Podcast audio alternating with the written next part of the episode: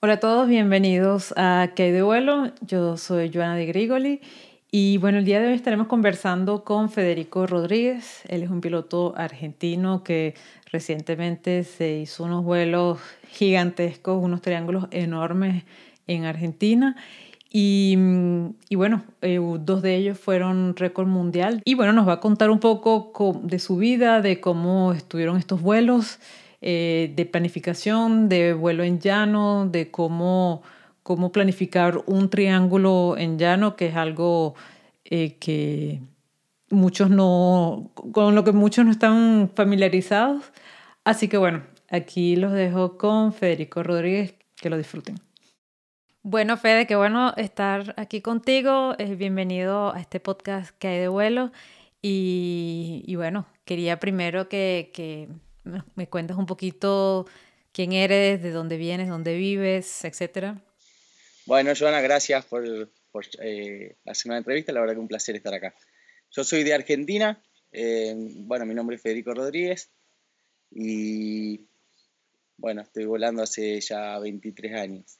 Cuéntame un poco, eh, bueno, de tu vida, dónde naciste, dónde vives actualmente, este, qué haces en la vida, etcétera. Bueno, yo soy de, de Paraná. Paraná está en la provincia de Entre Ríos está pegado a Uruguay, en Argentina obviamente. Es un lugar que es plano, llano, o sea que volamos mucho por torno. Em, estoy dedicado en, digamos, en lo, comercial, en el trabajo. Tengo una empresa de reciclado plástico y producción de bolsas. Y bueno, después como, como hobby, ahí volando, en, volando un poco lo más que se puede. ¿Y cómo te iniciaste en el, en el vuelo? empecé a volar, mi viejo, mi papá eh, ya volaba antes que yo. Yo tenía 10 años y ya empecé a jugar con, con los parapentes de él, a inflarlo y demás. Y a los 13 eh, pude hacer ahí el, el, primer vuelo, o sea que ya, ya, son, ya son 20 años ahí volando. Ah, ok. Qué bueno. 23, 23 años volando. 23 años, ok. Muy bien. Y mm, estuve viendo por aquí, estuve haciendo mi tarea y vi que también haces acrobacia. Entonces, además de, del cross country, este, ¿qué, más haces? Mira, eh, acrobacia arranqué haciendo acro en los inicios. Después estuve, eh, o sea, estuve en, actividad haciendo maniobras hasta el 2006, 2007 y después como que me, me, me pasé al cross. Y ahí empecé a, tratar de, estar, a ser más, más concentrado en el vuelo de distancia, en, en compe, más adelante después en compe de, cross country, pero sí, el acro fue más como la etapa inicial, eh, que igual no fue, no fue, no fue corta, ¿no? Eh, fueron varios años ahí volando, acro. No, de, de, hecho, vi que incluso competiste en acro, estuviste en el Acro Andes, este, y desde el 2007 estuviste por allí compitiendo. ¿Cómo, cómo fue que, un, que de, de la acrobacia decidiste pasar a, a, a, las competencias de distancia? Mira, cuando, cuando inicié, eh, bueno, siempre obviamente de la mano de, de mi papá, eh, él estaba muy metido con, con la gente, digamos, más top acá del país, eh, Pablo López, Luis Rosenger, Pablo López muy obviamente concentrado en el, en el acro. Y, bueno, por eso empecé a, volcarme a esa rama al principio. Y empecé con el acro por, por bueno, por, por López, por estar ahí, a, tenerlo de referencia a él y, y, servir de, de, ejemplo y motivación. Y después me fui volcando al, al cross country, primero a los vuelos de distancia y después a competir. Eh, acá la, actividad del, acro es como que bajó un poco, en ese, en ese momento había bajado y fue un poco, digamos, perder ahí un poquito la motivación de, no tener compañero. Argentina es muy grande. Claro.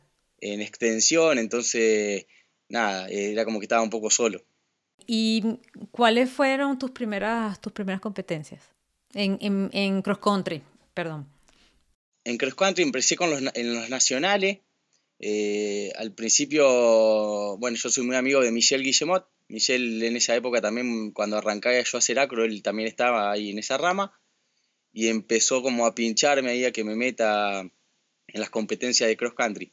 Así que arranqué primero con, con un parapente por ahí que no estaba a la altura, ya estaban los parapentes de dos bandas. Entonces me era muy difícil por ahí seguir el ritmo. Y, y, bueno, ahí ni bien, ni bien pude, pasé un año y piquito ahí compitiendo, dos años compitiendo con, con velas de tres bandas y cuando vi que ya era imposible seguirlos, eh, compré ahí un Enzo 2 y bueno, como que me puse ahí a, a ritmo y pude empezar a disfrutarlo un poquito más. Bueno, mira, quería que nos metiéramos directo a, tus super triángulos en, en Argentina. Eh, bueno, rompiste récord de velocidad no una vez, sino dos veces. Y bueno, quería que me contaras un poquito de, de la temporada, de, de, cómo fue, de cómo fue fueron esos vuelos de triángulo.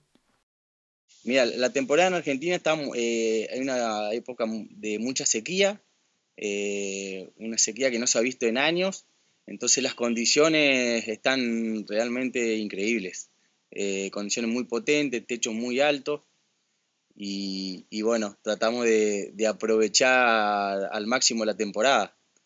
Eh, ahí pude sacar varios vuelos en mi zona de Entre Ríos. Entre Ríos es una ciudad que está rodeada de ríos. Entonces, para hacer vuelo de distancia en línea recta es imposible.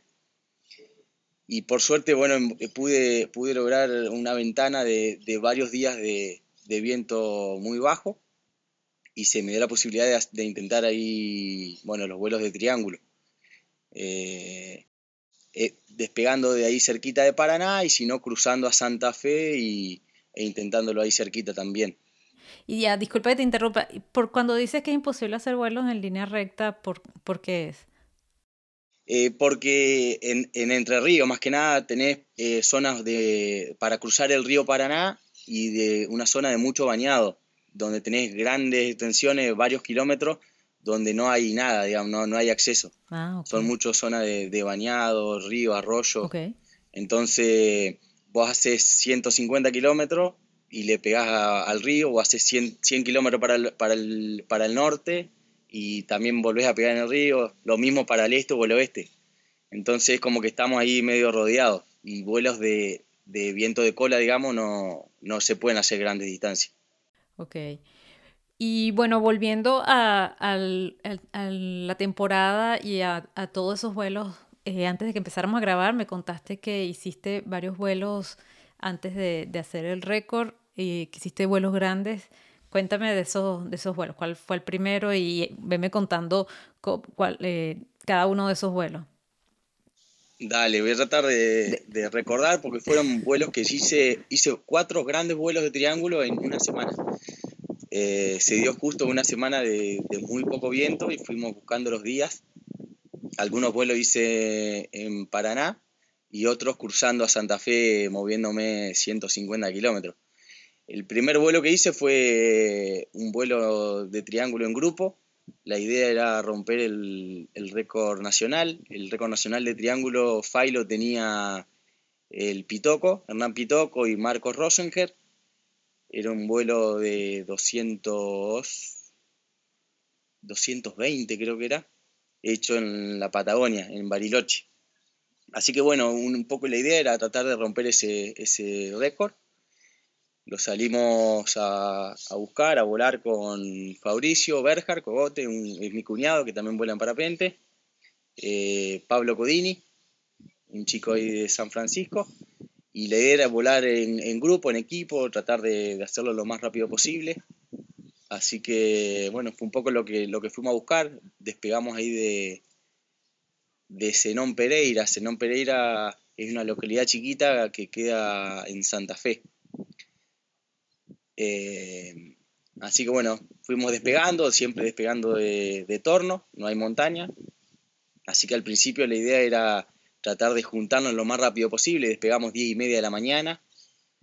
Eh, a las 11 ya estábamos juntos y empezamos a, a tratar de, de, darle ritmo. Era como una, un, una competencia contra el tiempo, digamos. Sí. Eh, en un vuelo tan largo te termina, te termina complicando más la, la, el, eh, el terminar el día, el, día, ¿no? Te, lo que te complica. Así que fuimos tratando de volar lo más rápido posible. Y mm, ese fue, entonces, ese fue el primero que me dijiste de la, de la temporada.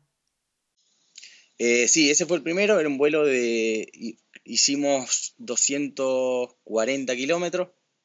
Eh, siempre los primeros, la primera pierna tratamos de que sea viento de, cola, porque en el horario que estamos despegando, por ahí el techo es bajo. Terminamos saliendo con techo de 500, 600 metros al piso.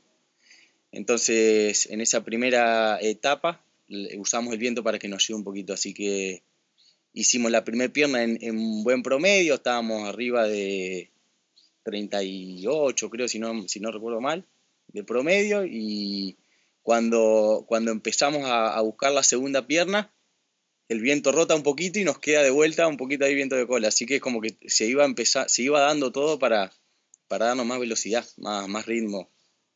Eh, era un día en el cual había muchos cúmulos, había nubes, y, bueno, y, el viento, ya te digo, ayudaba mucho.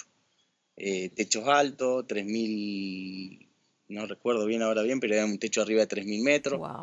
Eh, condiciones potentes, más 6 metros por segundo. Eh, ahora no recuerdo puntualmente, me pongo a tratar de pensar en cada vuelo y por ahí se me mezclan. se te mezclan todos. Ya, tío, porque fueron, nada, cuatro vuelos en una semana, entonces como que... ¡Wow! ¡Qué maratón! Y, y y el vuelo, ¿qué, maratón? Eh, eh, cuatro vuelos tan largos en una semana es un, es un maratón. Y, el, y en sí los vuelos de, de récord, eh, ese fue el récord argentino, 240 kilómetros, ¿no? 240 el, primer récord. Ahí la, realidad es que lo hicimos en, en, un promedio de 29 y pico a ese vuelo. A ese vuelo y después de hacer ese vuelo, hablamos con Eduardo Sánchez Granel. Eduardo Sánchez Granel es el team leader del equipo argentino. Eh, yo tengo muy buena relación, mucho contacto y cuando, cuando terminamos el vuelo, él saca como anécdota que si lo hubiésemos declarado, eh, muy posiblemente ese récord, o sea, ese vuelo de 200 de Triángulo 5 hubiese sido récord mundial. Entonces ahí como que me, me abrió un poco el ojo. Eh, vi que, por ahí era, era posible hacerlo y me puse a buscar el día y tres días más tarde, cuatro, ahora no recuerdo cuánto, en la semana, durante la semana, veo que, que ahí en Entre Ríos, de donde soy, eh, había, había una franja, un día que, se podía intentar. Y bueno, y así fue. Esa vez ya, ya fui a buscarlo solo. Eh, llamo a un amigo que vive cerca de Paraná, de la localidad de Crespo a 60 kilómetros. Y, y le, bueno, le pregunto si él, si él me hacía el aguante para tornearme. Obviamente me dijo que sí. Y bueno, era así, a las 9 de la mañana estaba ahí en Crespo. Eh, 9 y media ya había, tenía el parapente abierto en el despegue y estábamos midiendo los ciclos.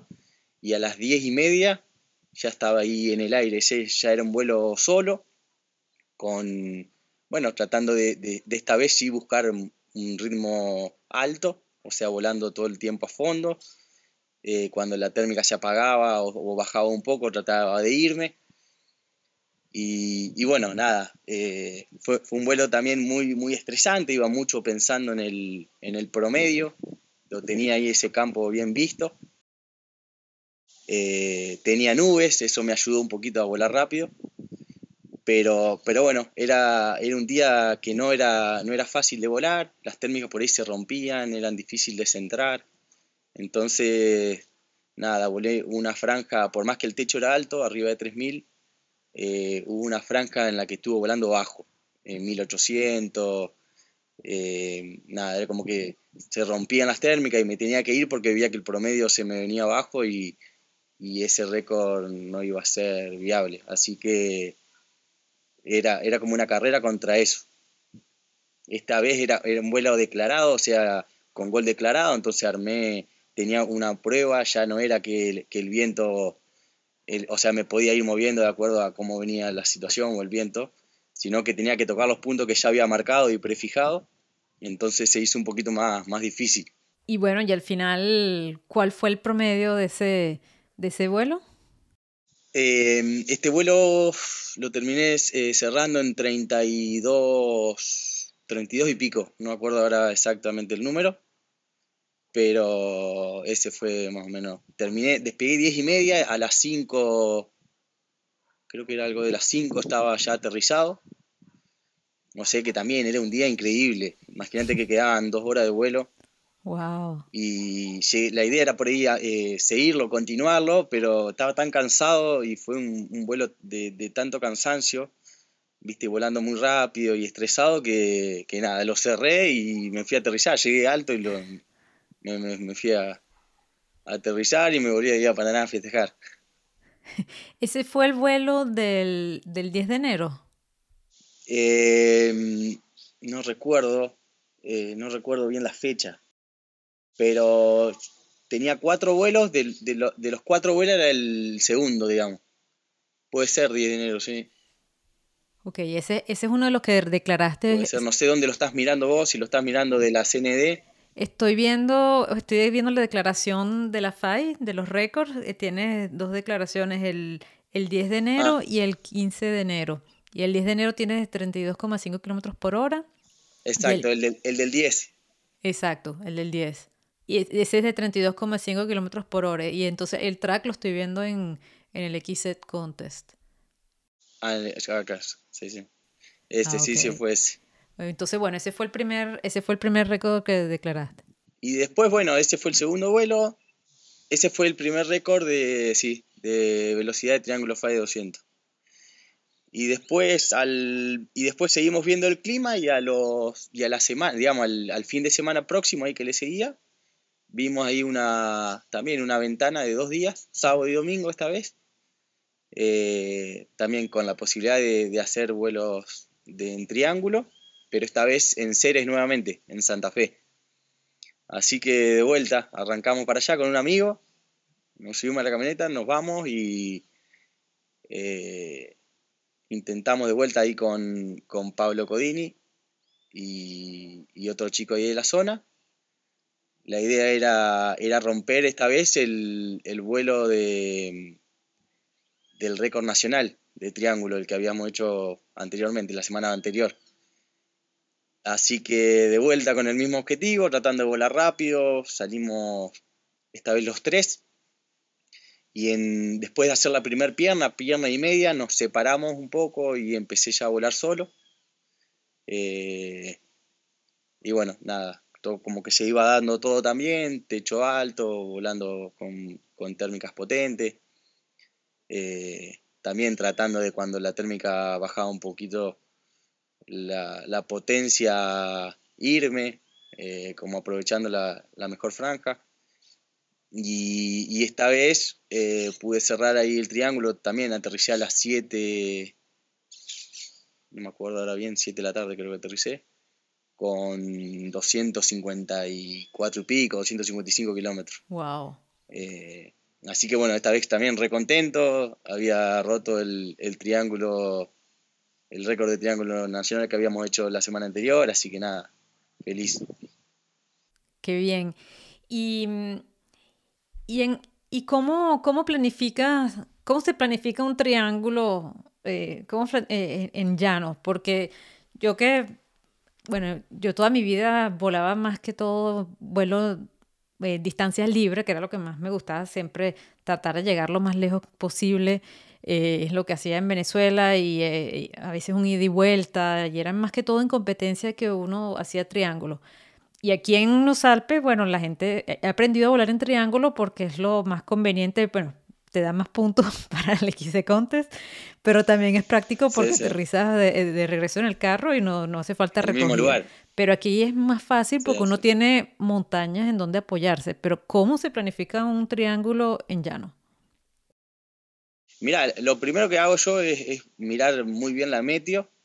Eh, trato de, de, siempre, como te decía anteriormente, hacer la primer pierna viento de cola, viento en cola. La primera pierna es como que es la más difícil porque despegás muy temprano el techo es muy bajo, eh, la potencia térmica por ahí también es, baja, más baja, o las térmicas rotas. Entonces busco como que esa primer pierna me ayude un poquito ahí el viento. Y después sí planifico ya la segunda, eh, basándome un poquito en lo que el viento va a hacer. Eh, trato siempre de, de, de un poco la ayuda del viento. Eh, la segunda pierna trato siempre de alargarla lo más posible, viste que te da, te da la posibilidad después de poder alargar en, el tercer y cuarto punto. Entonces es como que la pierna más importante que, hago es la, segunda, la que trato de alargar lo más que se puede. Y después pongo también, si no, eh, límites de horario. Es como que digo, bueno, listo, salgo a hacer la primera pierna, voy a volar la primera pierna hasta la una dos y media una, después la, segunda pierna me pongo límites de horario que me van ayudando a ver cómo vengo en ritmo y, si es viable el objetivo que me puse o no. Pero, pero sí, es mucho de, bajar meteo en las distintas capas, el viento en las distintas capas. Eh, y, bueno, mirando un poco el terreno. Acá tenemos la ventaja por ahí de que la zona de aterrizaje, podés aterrizar en cualquier lado. Entonces, eso ya es una cosa menos. No, no vas pensando en aterrizaje, vas a campo traviesa, pero siempre hay un camino que, llega. ¿sí? O puedes quedar en el medio del campo, pero a lo máximo caminarás tres horas y, estás en un camino. Nada más tres horas. Entonces, eso por ahí es algo que, te ayuda. sí, no es poco, no es poco, pero, pero bueno, no, es que, que aterrizás en un punto que, que estás complicado o que tardás dos días en salir, como pasa por ahí en, la Patagonia. En la Patagonia estuvieron volando ahora los chicos y había lugares donde, donde se aterrizaban, tardaban tres días en salir. Wow. Ni hablar si te pasa algo y, estás complicado. Entonces eso es algo que, por lo menos acá no tenemos ahí en la cabeza. Claro. Nos, abocamos a, a volar lo más rápido que podemos. Sí, de verdad que este, a mí me parece que el bueno del llano tiene su, encanto porque, bueno, en, montaña uno se apoya de una montaña y la sigue y, ¿sabes?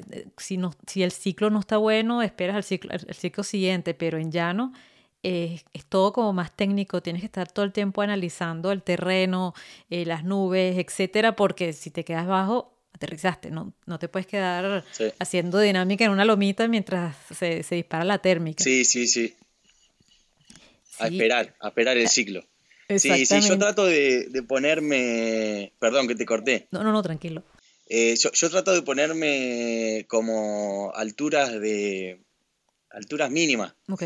O ahí, digamos, trato de, ponerme como límite los 700 metros, digamos que por debajo de 700 me quedo a girar cualquier cosa. 600, eh, entonces por, arriba de esa altura trato de, elegir en qué térmica me quedo y en cuál me voy de acuerdo a la potencia promedio del día. Pero por debajo de esa altura eh, trato de, girar lo, que sea porque en, muy poquito tiempo donde no la enganchaste estás en el piso. Entonces, nada, juego con eso. ¿Qué altura tengo de techo del día? En estos casos de los triángulos que hemos estado volando, el techo era muy alto, 3.000, 3.200, 3.400 metros. Entonces, bueno, nada, trataba de, eso, de, volarlo más rápido en la, franja de mayor potencia. Y cuando sí me encontraba por debajo de esa altura de decisión o de esa altura que me ponía como límite, ya ahí me quedo y, y, espero en lo que sea para hasta que se arme y me saque. Eh, esa es como la, como la regla ahí que, que uso y me ayuda. Y después mirando mucho, sí, el terreno, acá tenemos una zona de, de mucha soja, entonces es como que la térmica se dibuja en el piso. Eh, en esta época eh, está, está ahí media grandecita, por más que venía, venía con mucha sequía, estaba media chiquita, pero, pero se logra ver con la hoja, es como que va, va mostrando ahí por dónde, por dónde va. Entonces usas un poco eso, un poco las nubes y, entre esas dos, esas dos fuentes de informaciones como que vas, vas eligiendo ahí la ruta. Y tú dirías que, por ejemplo, me dijiste que ese día tenías muchas nubes, ¿no? Eh, sí, sí, sí, los días, los días que estuvimos volando, por suerte había, había nubes.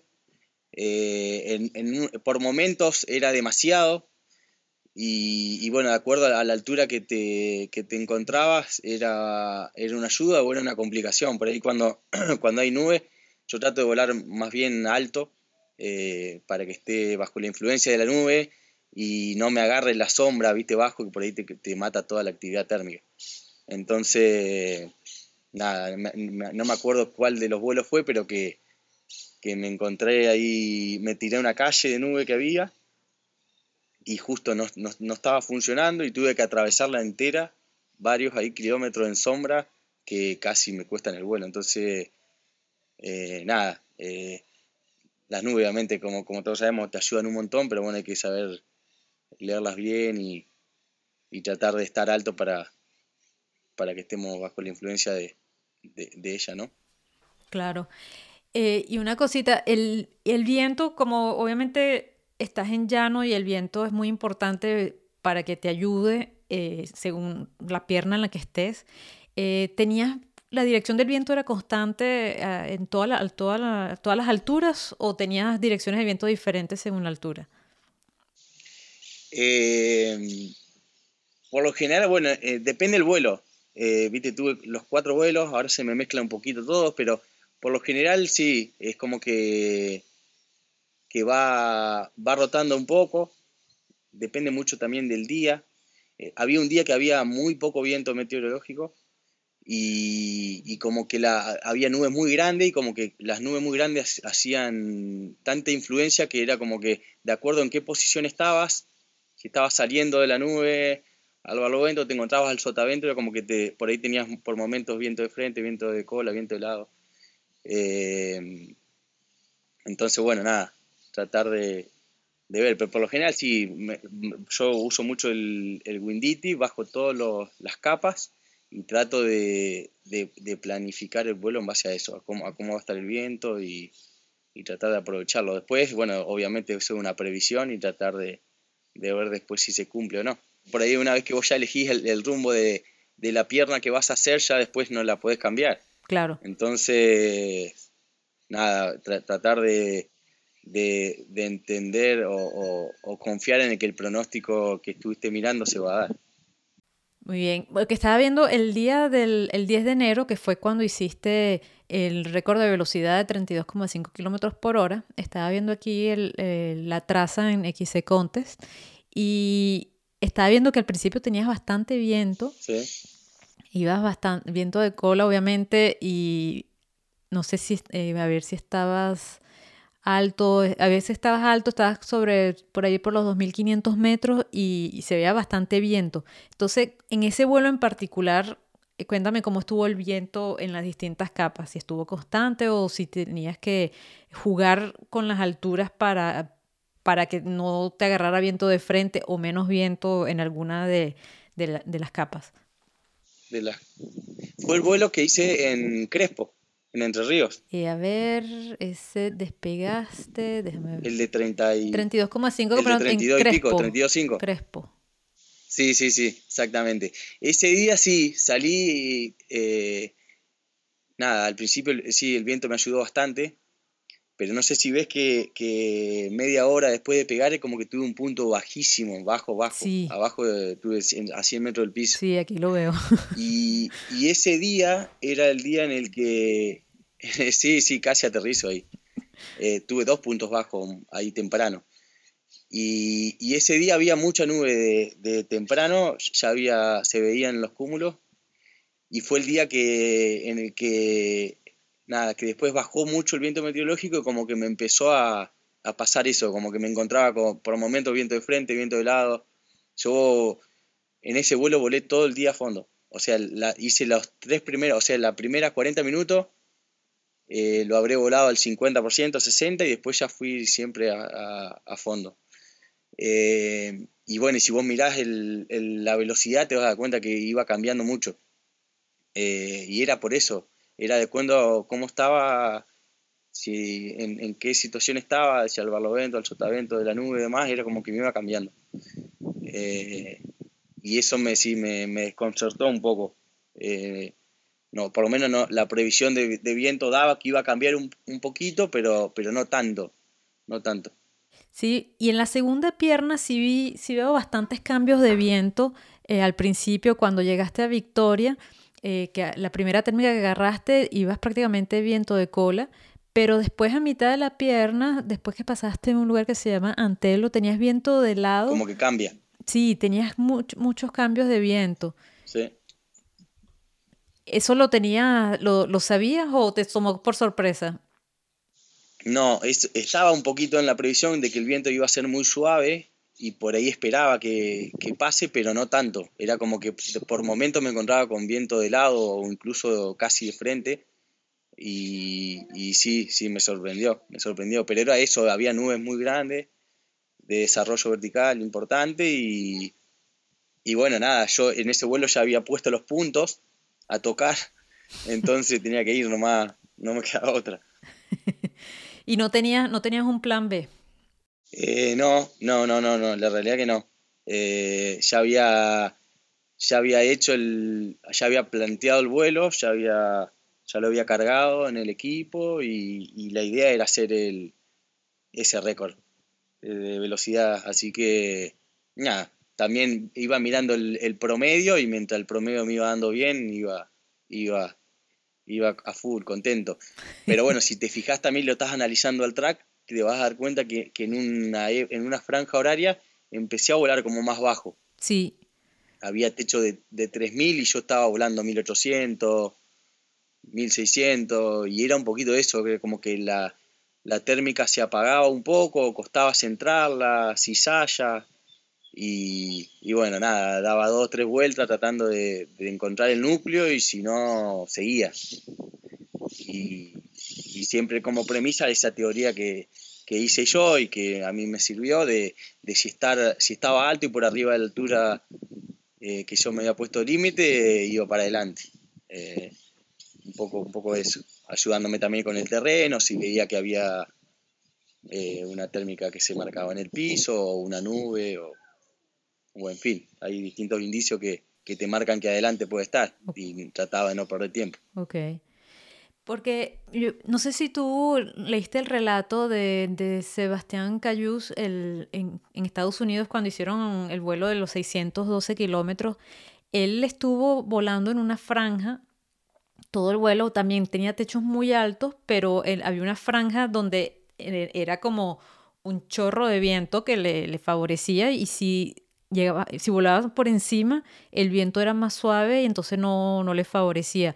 Eh, ¿Tú en, qué, en qué punto te diste cuenta que tenías una franja también en la que era más óptimo volar? Eh, ¿te, diste cuenta de eso temprano o te, tardaste un poco en darte cuenta? Eh, no, no, pude, no, no pude leer el, el, relato de ese vuelo, la verdad que, que, no sabía que estaba, después lo voy a buscar, por ahí está bueno esas experiencias. Yo sí, salí un poco, en el, en el prono te, va diciendo, yo miraba las distintas alturas y, te tiraba, pero el viento es, tan bajo, viste, cuando vas a buscar un triángulo, o por lo menos eso esperás, que, tampoco te perjudica tanto, porque estás hablando de, ¿me entendés? De que el, pronóstico en ese día era viento de 10, 12 kilómetros por hora. Em, entonces, nada, no, no, no me concentraba tanto en, el viento, ya, como ya tenía fijado los puntos también no, había mucho que podía hacer. Eh, si no llegar a tocar la, la baliza, ¿me entendés? Como, que no te quedaba mucha opción. Después sí ver en qué franja de altura te convenía volar, pero, pero como el viento tampoco era tanta la diferencia, nada, siempre mejor estar alto que bajo, mm. o por lo menos en la franja de mayor potencia de térmica un poco trato de, usar eso, ¿no? Tratar de volar en la, franja de mayor potencia y, bueno, eso, eso, me sirve, por lo menos a la hora de hacer triángulos. Si vos me decís que, que es un vuelo de, viento de cola, y por ahí sí cambia y ayuda mucho.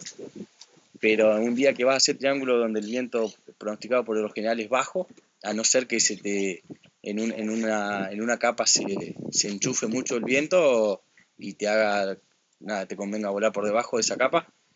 Eh, nada, por lo general trato de, elegir la zona de, mayor potencia.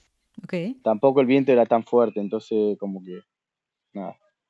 después de ese, de ese mega vuelazo, eh, obviamente quizás los que nos escuchan y los que nos están viendo, eh, algunos volarán en montaña, algunos volarán en llano. Eh, ¿Qué consejos podrías dar tú para, para, volar grandes distancias en el llano o simplemente para, para volar y divertirse en el llano? en vuelo en general, cualquier tipo de vuelo o vuelo triángulo. Sí, o sea, ya sea para hacer distancias, distancias largas o simplemente para, bueno, sí, para, para hacer cross en, en llano. ¿Cuáles serían tus consejos? Bueno, lo primero, lo que yo le digo, por lo menos a, los chicos por ahí que me preguntan acá en Argentina, con los que tengo contacto, es tratar de primero identificar eh, qué tipo de piloto sos y qué, qué, qué buscas, cuál es tu objetivo. Hay muchos pilotos por ahí que, que ya hicieron sus primeros 100 kilómetros y el objetivo nada, es hacer 150. Por ahí le digo que vayan poco a poco, no que de una vayan a buscar un vuelo de 300. O sea, hiciste 100, vamos por los 150, hiciste 150, vamos por los 200, y después los 300 y los 400. Pero un poco tratar primero de identificar, o lo que yo recomiendo es tratar de identificar en qué etapa estamos, y identificando eso, vamos a, nada, lo que yo les recomiendo es que, que traten de, de ver en base a eso cuál es el objetivo, en qué horario voy a despegar. Si estamos buscando un, vuelo de, de 150 kilómetros, no tiene sentido despegar a las 10 de la mañana, ¿me entendés? Porque el riesgo, identificar cuál es el objetivo a hacer y en base a eso ver cuál es el horario en el que tengo que despegar. Eh, para hacer vuelos largos, realmente largos, de 300 y pico, 400 kilómetros, donde tenemos que usar toda la franja horaria de actividad, y sí, ahí no nos queda otra que empezar a despegar lo, más, lo, antes posible y, arriesgar lo que tengamos que arriesgar. Pero por ahí sí, si son pilotos que están buscando 200 kilómetros, 150, eh, nada, tratar de identificar primero cuál es el objetivo y después ver en qué horario, cuál es el horario óptimo de despegue. Por lo menos en el llano e, es, es, clave porque por ahí los techos son muy bajos temprano, es muy difícil identificar, eh, viste, las térmicas, no siempre se ven en el piso, depende mucho de, de, qué está sembrado. Entonces, nada, buscar primero, identificar qué es lo que queremos y en base a eso planificar cuál va a ser el hora de despegue, cuántas horas necesitamos de vuelo dependiendo un poco en, qué promedio estamos volando, hacer ese trabajo previo de análisis. Eh, eso va a hacer que, que por ahí nada, no, no arriesguemos innecesariamente. Bueno, perfecto. Eh, y bueno, ¿y cuál, ahora cuál es la, próxima meta de, vuelo de distancia? ¿Cuál es tu próxima meta? Mirá, eh, yo tenía también el récord de, distancia libre acá en Argentina. Eh, y nada, unos días después de haber hecho este récord de triángulo, lo rompió Damián Lestarbe, al cual lo felicito, obviamente, ya lo hice también personalmente, ahí mandándome un audio. Pero, pero bueno, un poco el objetivo pasó a ser tratar de recuperar eso. Ahora acá en Argentina empezó a llover un poco. Eh, entonces nada, es como que, que, hay que empezar a buscar eh, si se da el hueco ahí que, que nos permita hacerlo. Eh, así que bueno, estamos un poquito abocados a esa hora de vacaciones en la playa y cuando volvamos, si es que quedan, van a quedar máximo dos semanitas ahí posibles y si no, será para otro año porque ya pasado febrero es como que ya, ya es medio, medio complicado acá en Argentina. La mejor, la mejor época es, no, diciembre, es muy buena. Diciembre, enero, yo diciembre no, no estuve volando, estuve, estuve ahí en la superfinal en México y llegué y bueno, nada, siempre usé ahí enero para volar, pero diciembre como que es muy buena enero, febrero ya baja, marzo ya imposible. Así que bueno, un poco es ver si, si dan estas dos semanas intentarlo, buenísimo. Ya necesitas otra logística también para hacer un vuelo de eso. En línea recta, viste, hacer un vuelo de 400 te tiene que estar siguiendo un vehículo. No, son, viste, los vuelos de triángulo donde vos despegás y aterrizás y necesitas solamente que te torneen. Entonces, nada, bueno, intentaremos si queda y si no, eh, contento de, que hayan puesto la vara un poquito más alta. bueno, y con y ahora, después de haber hecho más de 240, 250 kilómetros en triángulo, ¿tú ves posibles los 300 kilómetros en triángulo en Argentina? Eh, qué pregunta. Mirá, yo, yo creo que es difícil, es difícil porque no, por ahí las horas son la que, lo que te complica la, franja horaria, pero en la condición que estábamos teniendo actualmente, que donde la sequía era tan grande, extrema, eh, nada, no, no, sería, no lo veo imposible. Eh, el día, ese día que yo hice el, el récord de velocidad, si vos te das cuenta, eran las 5 de la tarde y yo ya estaba en el piso, 5 y piquito. Entonces quedaban dos horas, dos horas posibles de vuelo. Entonces, nada, eh, yo creo que, que, se puede dar. También podría haber, hubiese, podría haber despegado más temprano. Eh, nada, pero siempre hablando en, estas condiciones que son únicas, ¿viste? No, no existe, en Argentina no existe, esa es la realidad. Eh, el, otro el otro día eran las 8, ocho y media de la tarde. Wow. Estaba bajando el sol y había gente que estaba volando. Entonces, no se da, ¿viste? Esa cosa la dejamos para, para Brasil, para el norte de Brasil. ¿Y tienes planes de ir al norte de Brasil? Bueno, viste, por ahí viste que todo no se puede hacer, entonces hoy estoy por ahí con, metido con, con las compes, cross, y, y sí, el, el, vuelo de distancia me gusta, me, me, llama mucho la atención y es como que me llama, me tira por ahí irme ahí a probar ahí un poco a Brasil. Pero, pero bueno, viste, los tiempos no dan para todo y hay que, hay que decidir qué hacer y por ahora la ficha la tengo puesto más en, en el bueno de, de, competencia. Pero no lo descarto, en algún momento creo que lo, lo voy a ir a hacer, a buscar ahí un vuelo por arriba, por ahí de los 500. Y me imagino que vienes al Mundial este año en Francia, ¿no? En Francia esta vez no voy a ir. Ah. Eh, la realidad es que no, no quedé dentro de, del equipo, empezaron los que, los que entraron, empezaron algunos a cancelar y, y, se abrió por ahí la puerta para ir pero, pero bueno, por ahí estoy con, con mi parapente, por ahí estoy volando un X1 de Nibiu y por ahí ya lo tengo un poco ahí gastadito, medio, con muchas horas. Y, y, bueno, viste que para ir a, ese, a esas compes de tanto nivel, por ahí tenés que ir con parapente que estén ahí a la altura, si no, por ahí la, no, no la disfrutás o te frustrás o viste ves que las cosas por ahí no salen como uno espera. Sí, sí, es que verdad. un poco por ahí lo que me, me, pasó en México. Entonces, nada, estamos con, por ahí con los tiempos muy cortos también para pedir una vela nueva y que llegue, así que nada, decidí no ir y, y bueno, concentrarme por ahí ahora los nacionales, por ahí eh, concentrarme en eso y, y patear la pelota ahí para, para el Panamericano del año que viene, ¿no? Y bueno, y para cerrar ya, aparte de, de bueno, de que ahorita que regreses de vacaciones vas a seguir a, a tope tratando de, de, volar más lejos en, en, en, cross, ¿qué otros planes tienes para el 2023 y para el futuro? Mira, eh, sí, 2023 lo que queda seguramente me voy a concentrar en los nacionales. Tenemos una competencia en abril en La Rioja, al cual, al cual invitamos a los que quieran venir. Es una zona muy buena de vuelo, de mucha potencia. Y después tenemos en septiembre, bueno, el ya conocido ahí Tucumán, ya muchos lo deben conocer también. Eh, así que bueno, nada, concentrarme en eso y, y, y la vista puesta más que nada después en el Panamericano. Seguramente voy a ir capaz, eh, depende, alguna PWC pero, pero bueno, no, nada organizado todavía, lo voy viendo ahí sobre, sobre la marcha. Bueno, un poco en, en, lo que viene, tenemos ahí dos nacionales, uno en La Rioja y otro en Tucumán, en abril y en septiembre respectivamente, así que bueno, abocarme a eso y seguramente alguna PWC también haga este año y después, nada, las miras puestas ahí en el Panamericano del año que viene.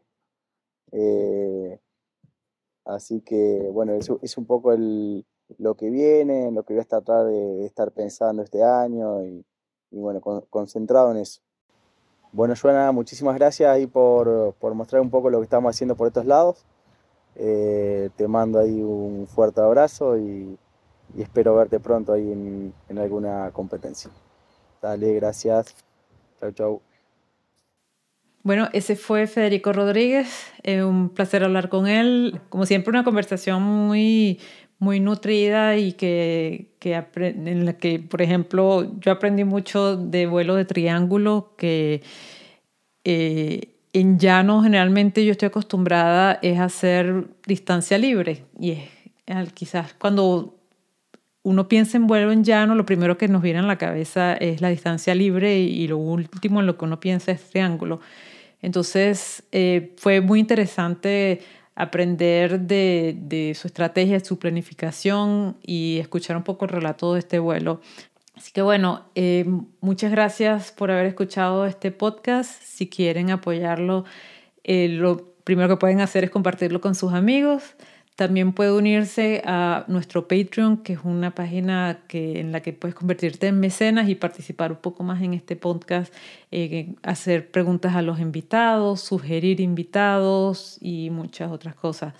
Así que bueno, eh, síganos en nuestras redes, en Facebook, en Twitter y en Instagram, en arroba que hay de vuelo y nos vemos en el próximo episodio. Buen vuelo.